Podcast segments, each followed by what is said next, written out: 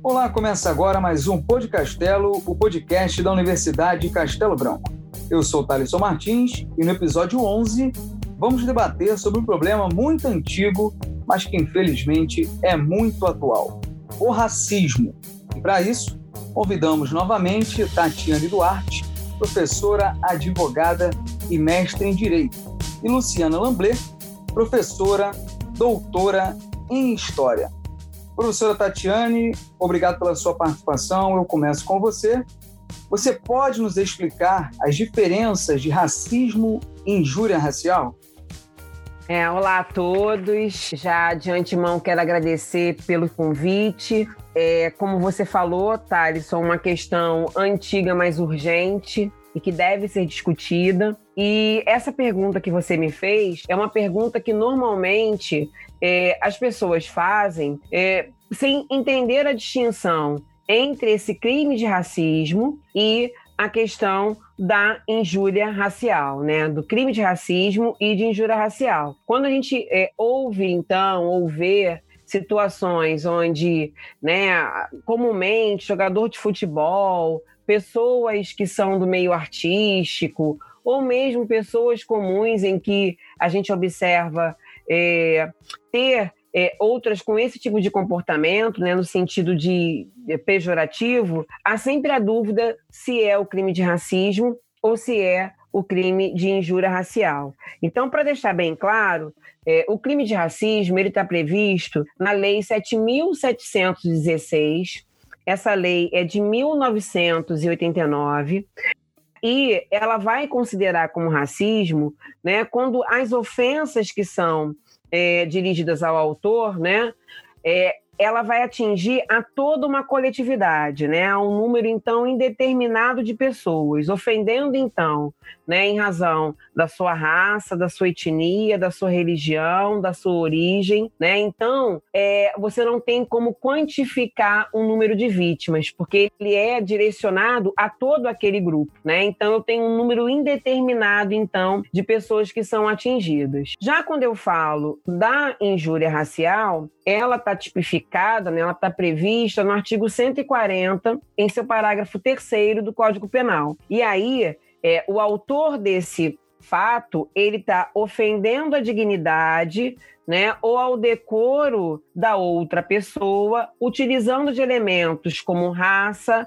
cor, etnia, religião, é, condições aí de pessoas idosas e portadoras de deficiência. Então, na realidade, é, no racismo, né, eu tenho a coletividade que é atingida, né? É, já na injúria racial, eu tenho uma pessoa determinada aí que é atingida. Então, quando você é, tem, então, é, esse direcionamento a uma pessoa, né, você está praticando aí essa injúria racial, tá? Mas lembrando que ambos são considerados como crimes.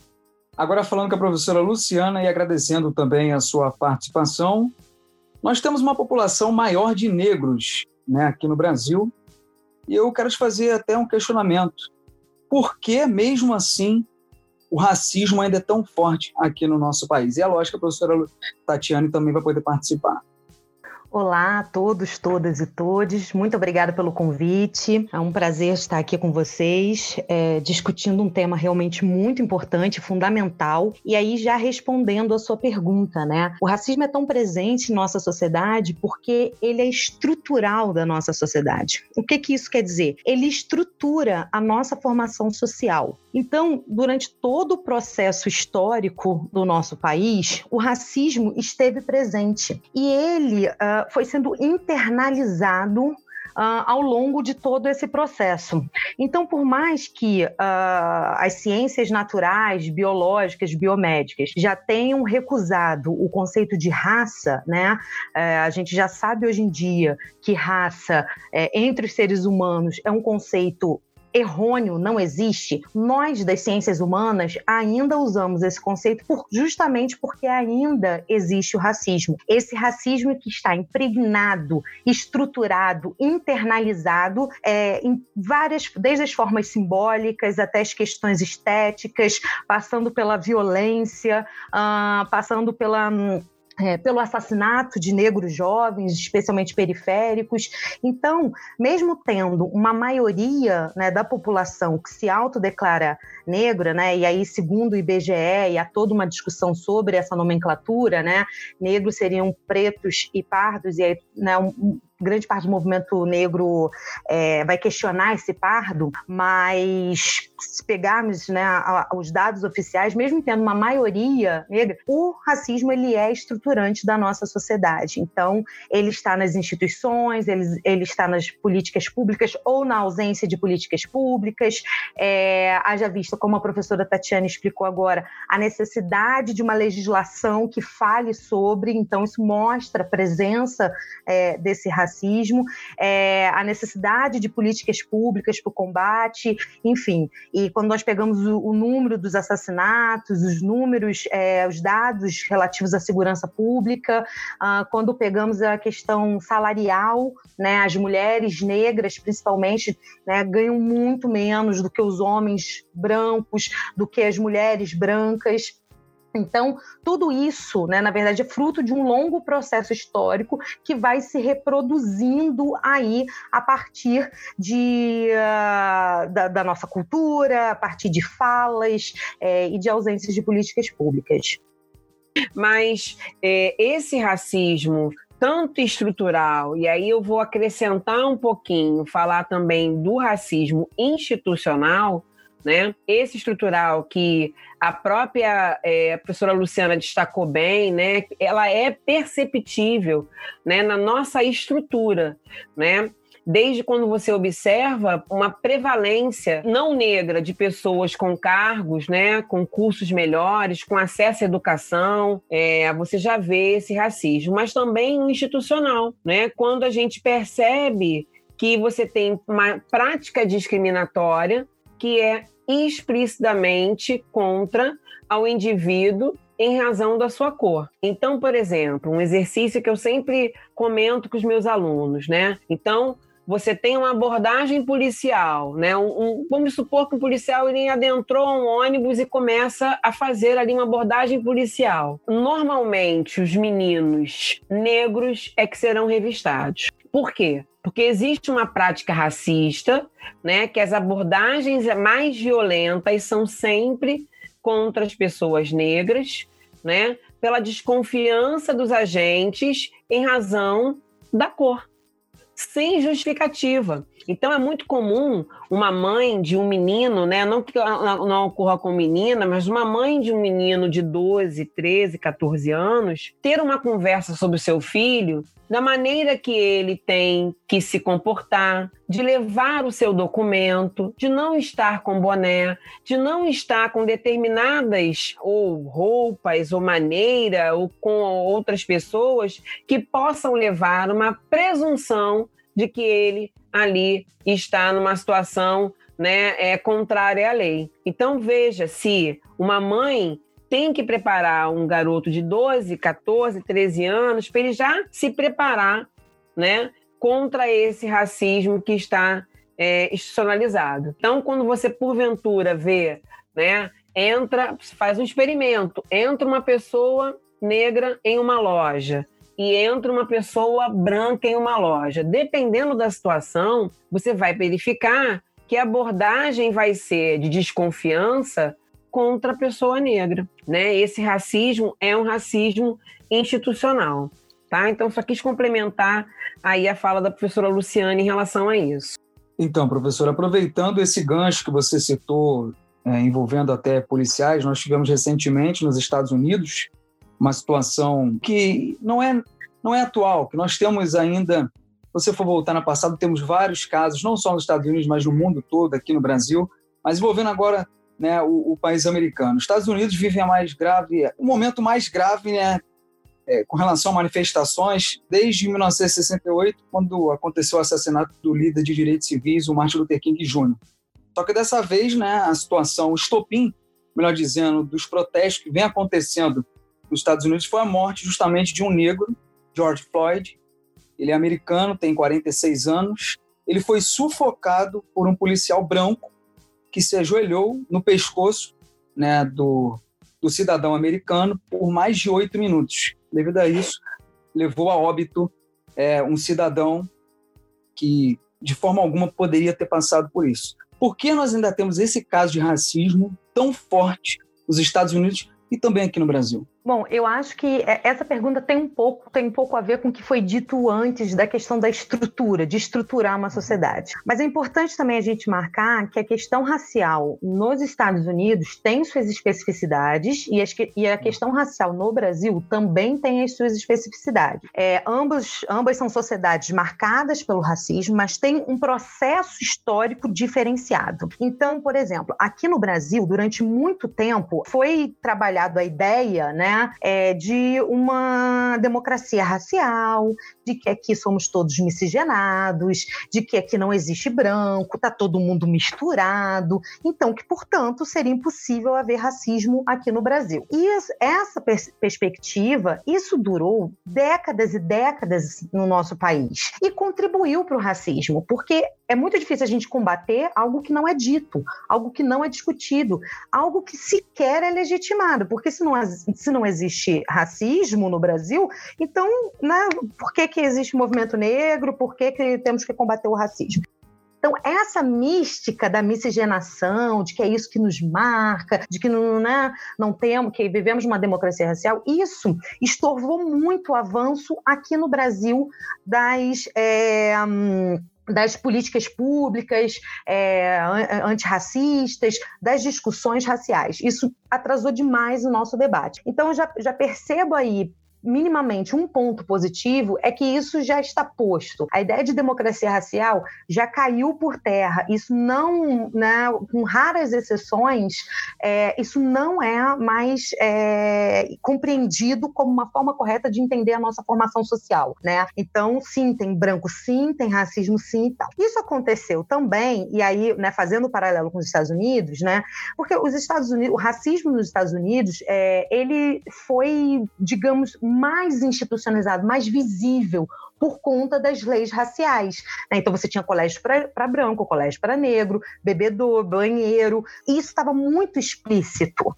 E como aqui esse racismo né, não estava institucionalizado desta forma, no sentido da legislação, né, teoricamente éramos todos iguais perante a lei, isso fez com que esse racismo ficasse ali né, é, subentendido. Subentendido para nós brancos, porque a galera negra periférica já sente o racismo desde sempre. Né? É, bom, para quem está ouvindo e não me conhece, eu sou uma pessoa branca, né? só para posicionar aqui o, meu lugar de fala. E nos Estados Unidos, não. Então a questão racial lá já é discutida em outros termos. Inclusive, pra, na definição de quem é negro, de quem não é negro, também há uma diferença. Aqui está muito ligada a questão do colorismo, da aparência, lá está ligada a questão de sangue. Então, são processos diferentes, mas ambos, é, ambas as sociedades estruturam-se nesse racismo, que está em diálogo com o sistema capitalista que existe nas duas sociedades. Então, a gente não pode separar né, o, é, o racismo com a discussão do sistema econômico.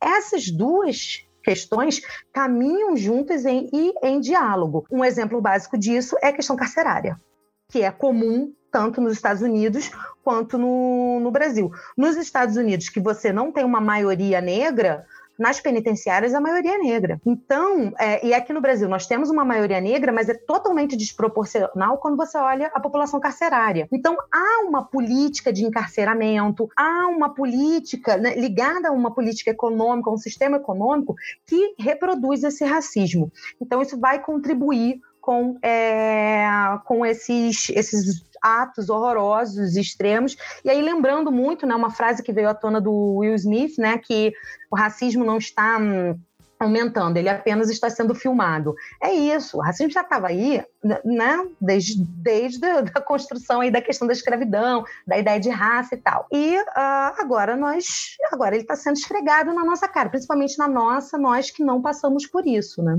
Professor Tatiana, pode complementar também. Então, só complementando, difícil até, é, é uma fala tão, tão forte, né? É, e aí até é interessante falar que, tal como a, a Luciana indicou que ela, né, tá falando no lugar de fala aí de pessoa, ser pessoa branca, né? Para quem não me conhece, eu sou uma mulher negra. Então, acho que isso é importante a gente ponderar. É, essa trajetória distinta que é indicada aí pela professora Luciana em relação né, ao tratamento dessas questões raciais nos Estados Unidos e entre nós, primeiro é importante a gente destacar, e aí corroborando com o que a professora Luciana falou, né, esse não é o primeiro caso ali, na realidade a gente vem de vários casos que já aconteceram né, em relação a, a, a esse tratamento, então, principalmente da pessoa negra, né, por autoridades policiais, pela, pelo simples fato de ser negra. Tivemos um outro caso que foi em 2014, com uma semelhança muito grande, né, que foi o do Eric Garner, que foi em Nova York, que também foi sufocado da mesma forma, e essa frase, né, essa, essa fala dele ali, agonizando, dizendo que não conseguia respirar, ela ficou realmente marcada é, mundialmente, porque foi um ato de muita crueldade a alguém que já estava completamente dominado. Então vejam, em ambos os casos, eles já estavam, né? Não estou discutindo se eles deveriam ou não, mas eles já estavam ali numa condição de imobilização. E aí você tem uma série de outras situações em que, quando são levados a julgamento também, você tem um julgamento onde majoritariamente os jurados são pessoas brancas e você tem, em várias vezes, a absolvição. Então, não basta você ter vivido aquilo, ter vivido aquela situação onde né, determinou o tratamento, né, a cor da sua pele, mas também quando você espera a justiça, a justiça ela não acontece. Então, independente se é aqui no Brasil é, ou nos Estados Unidos, nesse caso aí a gente está falando nos Estados Unidos, a luta não é só por igualdade de direitos, porque não tem como você reparar. A dívida histórica é muito grande. Então, as ações são sempre buscando a, a equidade, buscando a correção né, buscando o ajuste, porque não é só uma questão de direitos iguais, tá? Então, é, é ali você tem uma outra organização, é, mas que, claro, é, acontecendo nos Estados Unidos, isso vai repercutir pela importância né, de que o país representa, e, e acho que isso traz um movimento até mesmo de questionamento mundial que eu acho extremamente salutar, extremamente importante. Falando aqui no Brasil, a gente não pode deixar de trazer à tona que a cada 23 minutos um jovem negro ele é morto. Né? Isso quer dizer que você tem um extermínio da juventude negra, que pode até acontecer é, de uma maneira como aconteceu lá nos Estados Unidos, mas como com muita propriedade a professora Luciana citou aí uma fala do Will Smith, né? É, não é filmado. Então nós temos uma condição em que é, a, sua, a cor da sua pele ela pode determinar a sua sentença de morte. Né? É, e isso acontece no Brasil de uma maneira muito evidente. E no nosso caso, não é só uma questão da cor da pele, é uma questão também da classe social. Então, quando você tem situações que, por exemplo, você tem, vou falar do mais recente, né, um menino João Pedro que é morto dentro de casa, que era de uma família que morava em comunidade, mas de uma família formada, de uma família, né, onde o fato de morar numa comunidade não determinou que eram pessoas ligadas ao crime, porque a maioria das pessoas que estão em comunidades não são pessoas ligadas ao crime, mas são pessoas de maioria preta e que já são condenadas não só pela sua cor, e isso não é mimimi, né? Mas também pela sua classe social. Então, é, a gente tem uma luta aí que se assemelha em razão né, desse racismo, mas que são lutas diferentes no sentido do, da, da, história de cada um, né? E aí a gente, quando fala do Brasil, e a Luciana pode falar isso com mais afinco, é, a gente está falando também de um país que foi o último país do continente americano a abolir a escravatura, né? Então você sai de uma condição onde nós éramos, né? Eu falo nós éramos porque eu, eu me sinto muita vontade para falar sobre isso, né? Por conta da minha ancestralidade, mas em que você saiu de uma condição de escravizado, né? Então, até, até 1988, você era um trabalhador escravizado, e no dia seguinte, no dia 14 de maio de 1888, você era vagabundo, né? Você não era próprio para o trabalho, você era sujo, você era vadio. E toda a estrutura ela não favoreceu para que o povo negro pudesse se integrar, não é isso? Quando você surge então os primeiros trabalhadores, eu não vou aceitar então remunerar um negro, mas remunerei um imigrante, né, que não, não, não aceitava aquela situação de sujeição. Né? Então, é, são coisas que a gente deve examinar.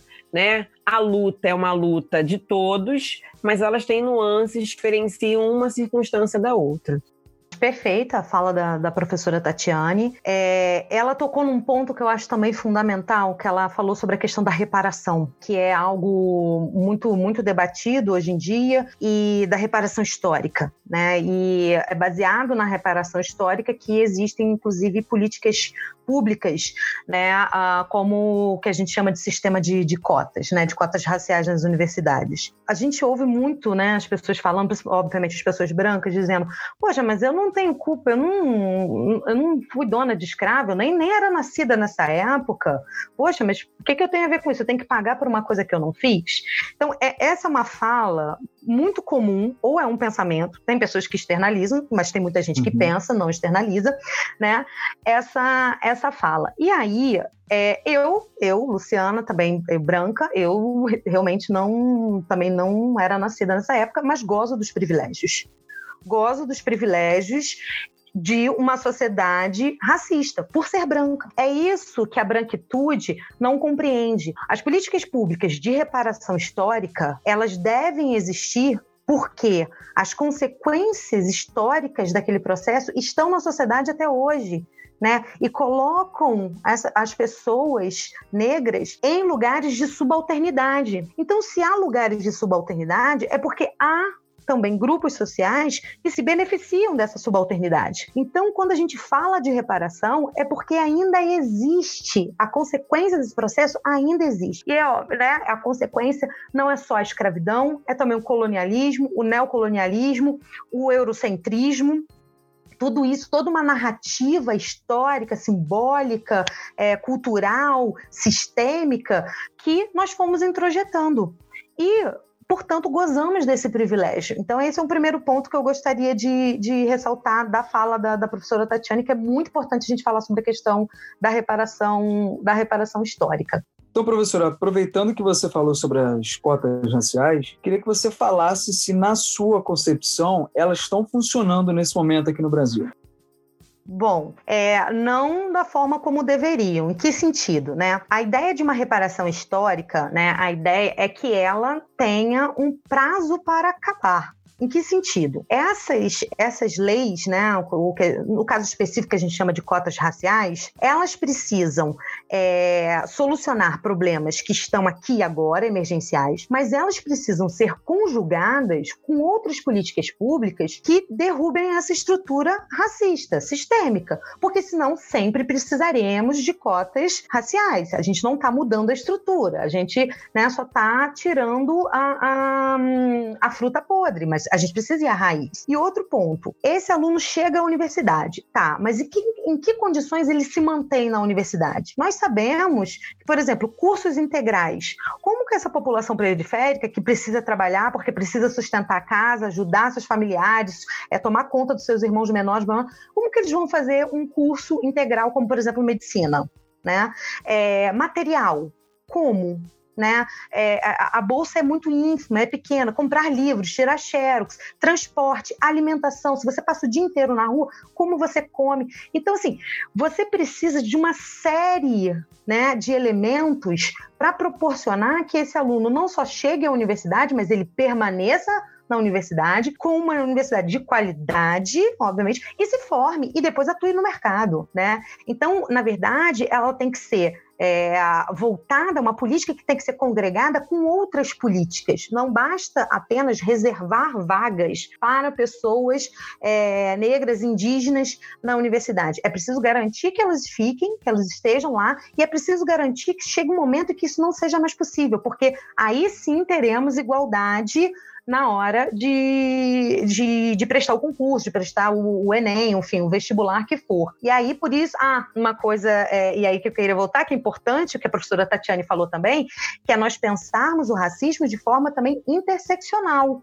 né? Eu volto a dizer, não dá para discutir racismo se não discutirmos também o sistema capitalista, não discutirmos a desigualdade social, essas coisas est estão conjugadas. Então não basta, ah, nossa, né, já botou preto lá dentro, não sei o não, esse cara é periférico. Esse cara tem seríssimos problemas financeiros, né, de desigualdade social. Como que ele se mantém numa universidade? Como que ele compra, por exemplo, material de odontologia? Caríssimo. Então, é, é, essas coisas precisam ser pensadas de forma conjugada, como muito bem a professora Tatiane falou. Você precisa levar em consideração a questão das desigualdades sociais e econômicas no nosso país. Uma coisa não será resolvida sem que a outra também esteja posta na mesa.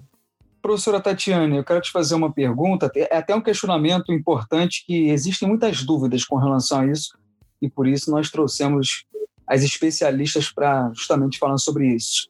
É, uma pessoa quer fazer uma denúncia sobre uma injúria racial. Como é que funciona? Onde ela deve denunciar? É, você vê que a questão, né, quando você fala lá da injúria racial, ele vai abranger aí questão de raça, né, questão de cor, com intenção de ofender a, a honra da vítima, né? Aí nós já uhum. falamos anteriormente na questão do racismo. Posteriormente, depois eu até vou deixar a Luciana é, esclarecer, eu acho que é importante deixar, não, né? Mas pedir para ela esclarecer, porque ela fala muito bem sobre isso, sobre a questão do racismo reverso, tá? Mas alguém que sofreu injúria racial dentro daquilo que é, é indicado, então, pelo Código Penal, né, você tem até um serviço que foi criado é, pelo governo federal, que é o Disque 100, né, que quando isso acontecer pela internet, você tem também o 190, né, em que você vai fazer, então, que é ligado aí à, à polícia, né, onde você pode, principalmente se tiver agressão, né, envolver aí agressão, e você tem também as delegacias que são especializadas, que podem também aí é, até dar o tratamento, né, por ser especializada a essas questões que envolvem então, né, ou racismo, né, no caso de ser então aí abrangente ou ainda a injúria racial. É, é importante a gente destacar que as pessoas precisam denunciar, é, porque normalmente as pessoas que têm uma atitude né, baseada aí, né, seja é, generalizando ou seja aplicada a uma pessoa, eles geralmente são covardes, né? Geralmente eles são covardes, não querem né, fazem, mas é, quando você tem hoje essa questão de filmar, né, quantas vezes você tem aí a situação da pessoa não querer ser atendida por uma pessoa, né, ou se referir que tem nojo, né? Vou até usar um, um, um exemplo que, que aconteceu é, de uma pessoa próxima, né? É, em que a, a mãe, ao levar o filho na escola, é, quando veio uma professora, criança pequena, né, uma professora negra, é, buscar, né, era uma criança pequena para fazer aquela condução, né, a mãe falou: não, não, não, eu tenho nojo de pessoas da sua cor. Né?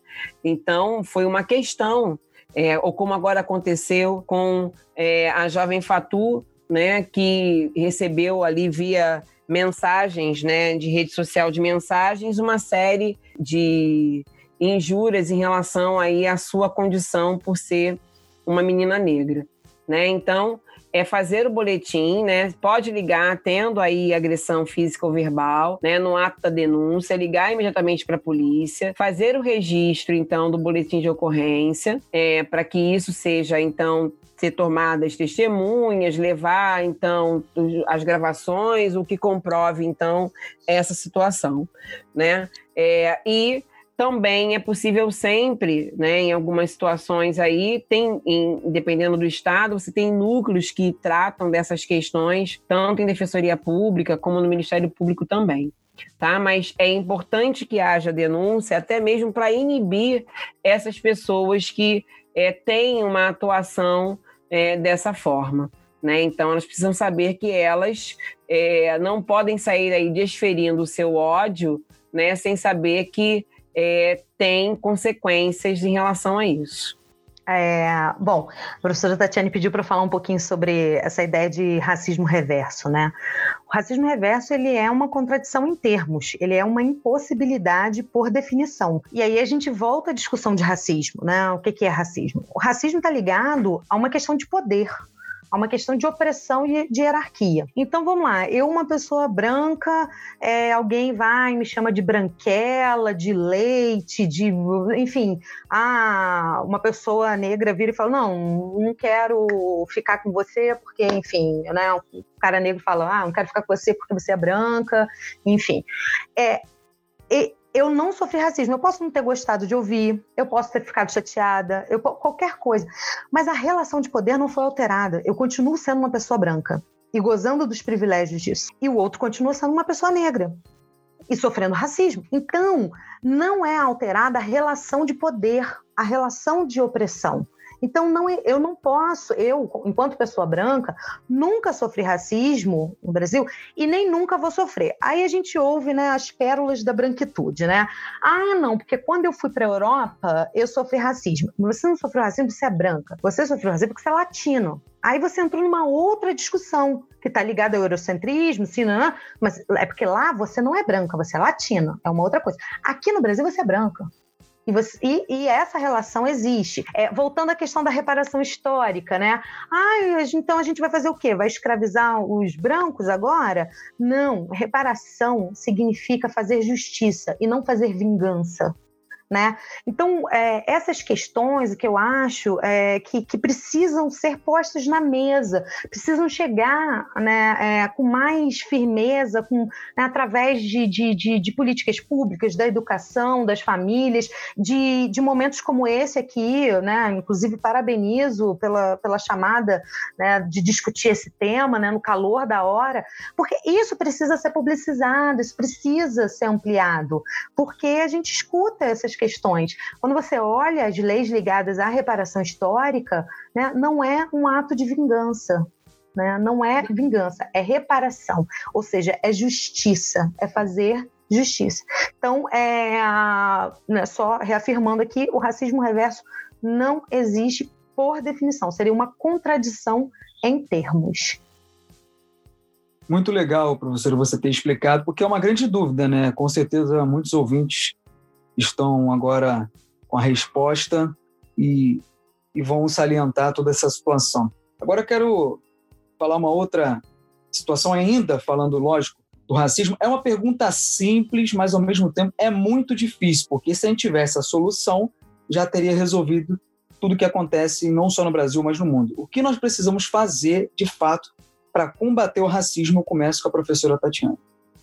Realmente, Thalisson, se nós tivéssemos a resposta, certamente a gente não estaria aqui discutindo esse tema, né? Exatamente. Infelizmente, é, ele vem à tona. Acho que a gente está vivendo um momento, principalmente falando né, de mundo, mas também falando de Brasil, onde as pessoas estão se sentindo legitimadas a desferir o seu ódio, o seu racismo. E eu sempre falo com os meus alunos ou com amigos ou em rodas de conversa, quando esse assunto vem à tona, que é importante que, é, principalmente, né, as pessoas brancas façam um exercício é, simples em relação ao racismo.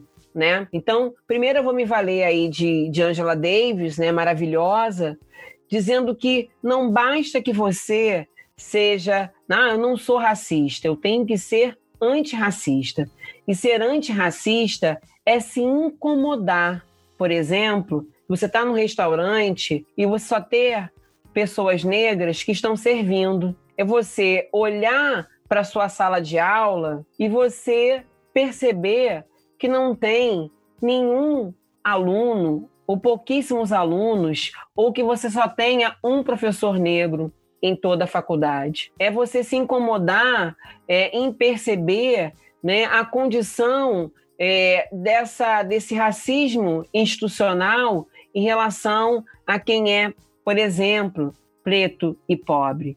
Né? Então, é, é, é você, em uma outra situação, não coisificar, por exemplo, a figura da mulher negra. Então, é, quando a gente fala de posturas antirracistas, é você se incomodar. Então, quando você fala assim, não, mas eu não sou racista, eu tenho até todas essas frases que você tenta é, desconstituir uma afirmação. Quando você vai e fala, ah, porque eu tenho até, eu né, tenho um amigo negro, eu tenho, isso não ajuda a você a combater o racismo. Pelo contrário, né? Pelo contrário. Então, são atitudes do dia a dia, é você questionar, né? É você reconhecer é, o seu lugar de privilegiado, sim, né? não é contribuir com mimimi, mas participar da discussão né, como alguém que queira que essas desigualdades elas sejam então enfrentadas. Não basta a Constituição Federal dizer que todos somos iguais perante a lei. Somos iguais perante a lei, mas as desigualdades elas estão aí, estão postas, né, a todos nós. E se nós não fizermos um caminho de volta em relação a isso, né, as consequências elas são inimagináveis. Então, combater o racismo é você ter atitudes antirracistas, né? Então, faça esse exercício, né? Eu sempre pergunto aos meus alunos, quantos professores negros você já tiveram ao longo da vida? E eu sou professora universitária há 21 anos. É, eu tive poucas turmas onde eu verificava uma maioria de pessoas negras. Né? Isso quer dizer que, mesmo não sendo professora de uma instituição é, pública, mas particular, isso quer dizer que a esse acesso ele ainda é difícil.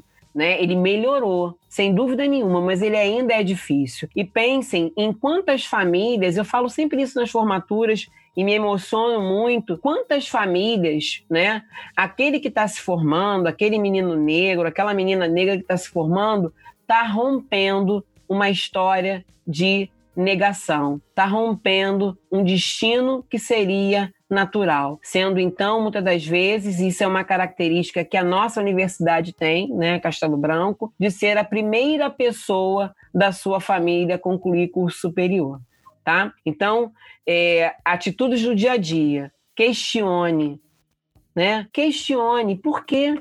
Questione, né? Se incomode. Essas atitudes é, efetivamente fazem com que seu entorno modifique, porque você para de naturalizar, né? Esse racismo estrutural que todos nós aí é, acompanhamos no dia a dia.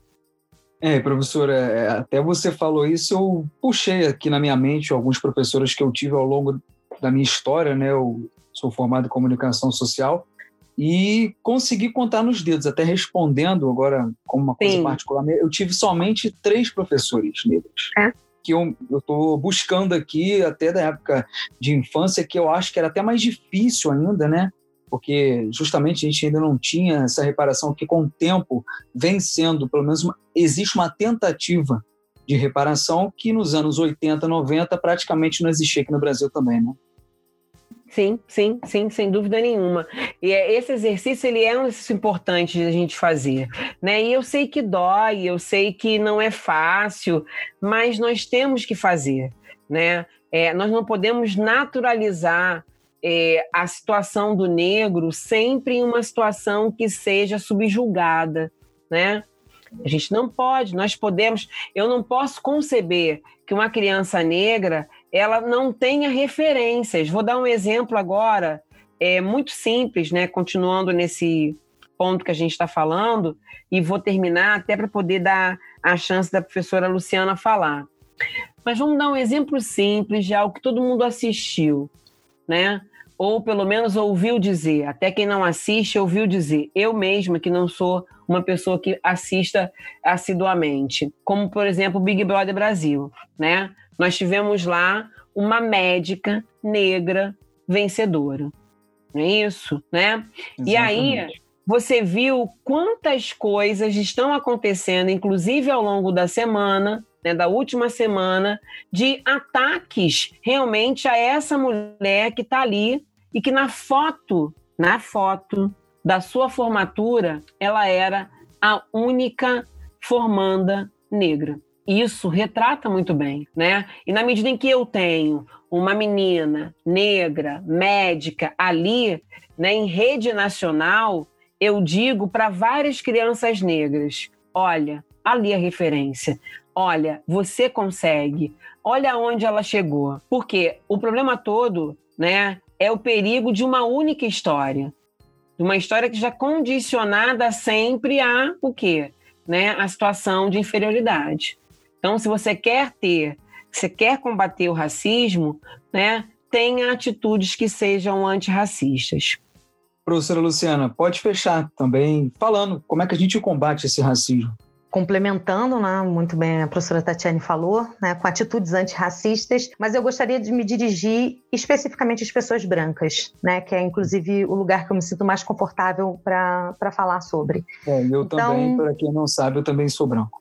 É, então assim, e muitas pessoas me perguntam, sabe, poxa, como é que eu posso ajudar, né? Eu sou branco, eu, eu, eu falo, eu falo sobre isso, eu não falo, eu, eu, tenho o direito de falar. Vamos lá. Primeiro que as pessoas é, compreendem mal a ideia de lugar de fala, né? Lugar de fala não significa que você não pode falar, significa que você precisa ter a consciência de onde você está falando, né? Então você está falando deste lugar. No meu caso, eu estou falando do lugar de uma pessoa branca, né? Então, é, é, é, você ter essa consciência de onde você está falando. Então, eu vou espe é, especialmente falar para as pessoas brancas o que, que seriam atitudes antirracistas para contribuir uh, na luta, ok? Primeiro, uh, e compreender a sua branquitude, ou seja, a sua identidade enquanto branco. Durante muito tempo, né, e até hoje, óbvio, mas hoje temos a possibilidade, aí temos que aproveitar esse momento de crise. Né? É, eu acredito que, não é ser poliana, não, mas eu acredito que o momento de crise nos dá possibilidades de avanço, né? Pode ter retrocesso, mas também nos dá possibilidade de avanço. Então, para algumas coisas virem à tona, como a ideia de branquitude, né? Uh, o branco, né? As pessoas brancas, elas é, normatizaram e naturalizaram a sua identidade a ponto de nem saber que tem uma identidade. Então, é sempre o outro que tem uma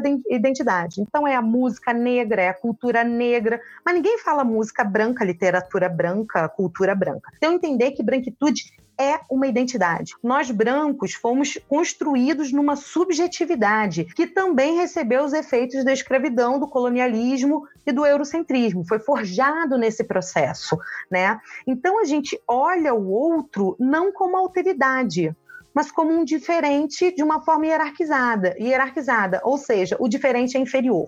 Então a gente precisa ter essa consciência como nós fomos construindo essa subjetividade, entender que a gente ocupa um lugar nas relações que nos dão vantagens materiais e simbólicas. Um exemplo básico, questão estética, né? Eu sou da época em que colocava-se no jornal é, vaga de emprego, boa aparência, e todo mundo sabe o que significa boa aparência né? É não ser negro. É, é nós temos essas vantagens. Isso não retira, tá, das pessoas brancas a sua luta, toda a, a sua questão de, de, de, de, de lutar para conseguir, para passar num concurso, para passar na universidade, para estudar, para trabalhar. Não retira isso de você. Mas você também precisa compreender que você partiu de um outro lugar.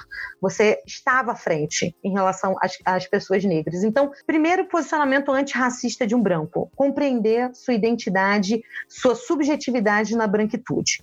Segundo posicionamento antirracista, abrir a escuta, escuta, né? Escutar as pessoas negras, conviver com pessoas negras. Ali vai ficar muito nítido que essas pessoas passam e passaram por coisas que você nunca passou e você nunca vai passar. Somente quando você convive de fato com as pessoas, escuta de verdade o que elas é, vivenciaram, as suas experiências, é que você tem a real dimensão né? não o sentimento, porque nós nunca vamos sentir né, o que é sofrer o racismo, mas a real dimensão do racismo em nossa sociedade. Então, né, é, participe, escute, ouça, né, é, conviva com essas pessoas. Um outro ponto também é um posicionamento antirracista. É, uh, apoiar políticas públicas afirmativas, né? pressionar os seus candidatos, pressionar os políticos, os nossos representantes no legislativo, no executivo, para políticas públicas afirmativas. Outro posicionamento antirracista né, dos brancos é conhecer conhecer uh, escritores, intelectuais, músicos, é, poetas negros, é, estudem sobre. Né? O conhecimento ele é fundamental no combate ao racismo. Então, Angela Davis, que a, professora Tatiane citou, filósofa maravilhosa, é, estadunidense. Temos aqui no Brasil a Sueli Carneiro, a Djamila Ribeiro, enfim, tem várias vertentes da, da, da questão da negritude. É, Abdias Nascimento, um cara incrível incrível. Então, tem uma vasta bibliografia corra atrás, procure saber. E, é, fazendo gancho já com o momento atual, a questão dos protestos. Apoie os protestos. Tem várias formas de você apoiar os protestos, seja nas redes sociais, seja indo protestar, uh, seja dando condições de pessoas negras irem protestar, é, seja fazendo né, a barreira, como aconteceu lá nos Estados Unidos, das pessoas brancas. É, eu vejo as pessoas brancas criticando: ah, mas a violência, ah, mas estão queimando o carro, ah, mas estão quebrando não sei o quê. Compreenda o processo, o que, que significa quebrar é, é, determinadas é, instituições, que posicionamento está sendo ali colocado é, ao, ao, se incendiar, ao se quebrar, o que, qual é, né, qual é a, o discurso, a narrativa que está ali por trás, porque não é a violência pela violência, a violência ali, no caso dos oprimidos, ela não se encerra em si ela é uma narrativa. A história, né, e eu estou falando né, da posição de historiadora, a história mostra que nenhuma conquista caiu do céu. Toda e qualquer conquista veio através de luta, né? É, a violência não é desejável? Não é desejável, mas por vezes é linguagem para se fazer ouvir para se mostrar, porque essas pessoas são tão violentadas cotidianamente, né? E aí a gente pode falar, as pessoas saem em defesa do quê? Da propriedade. Nossa, quebraram um carro, quebraram uma loja. São coisas, são propriedades. Eles estão ali lutando pelos seus, chorando a morte de pessoas, né? Então, é, que foram violentadas, que foram assassinadas. Então, a narrativa da violência nesses protestos, ele tem um, um, propósito político. Ele não está ali à toa. Então, apoiem os protestos, se posicionem, não se calem, principalmente quando estão entre os seus, só tem pessoas brancas e aí falam alguma coisa, fazem uma suposta piadinha que não é piada porque legitima a violência. Fale, se coloque, se posicione, né? traga né, a branquitude a refletir sobre esse papel. Então, esses são os posicionamentos antirracistas que eu, que eu acredito que a gente possa ter para contribuir na luta. Mais uma vez agradeço e parabenizo é, por esse momento para a gente discutir e que tenham mais podcasts assim, para a gente poder bater esse papo e contribuir de alguma forma. Muito obrigada. Então encerramos aqui mais um Podcastelo com a edição de Matheus Caos nos ouça nas principais plataformas ou no nosso site www.castelobranco.br. E eu fecho com a frase de Nelson Mandela: Ninguém nasce odiando outra pessoa pela cor de sua pele, por sua origem ou ainda por sua religião. Para odiar, as pessoas precisam aprender. E se podem aprender a odiar, elas podem ser ensinadas a amar. Obrigado pela sua audiência e até a próxima.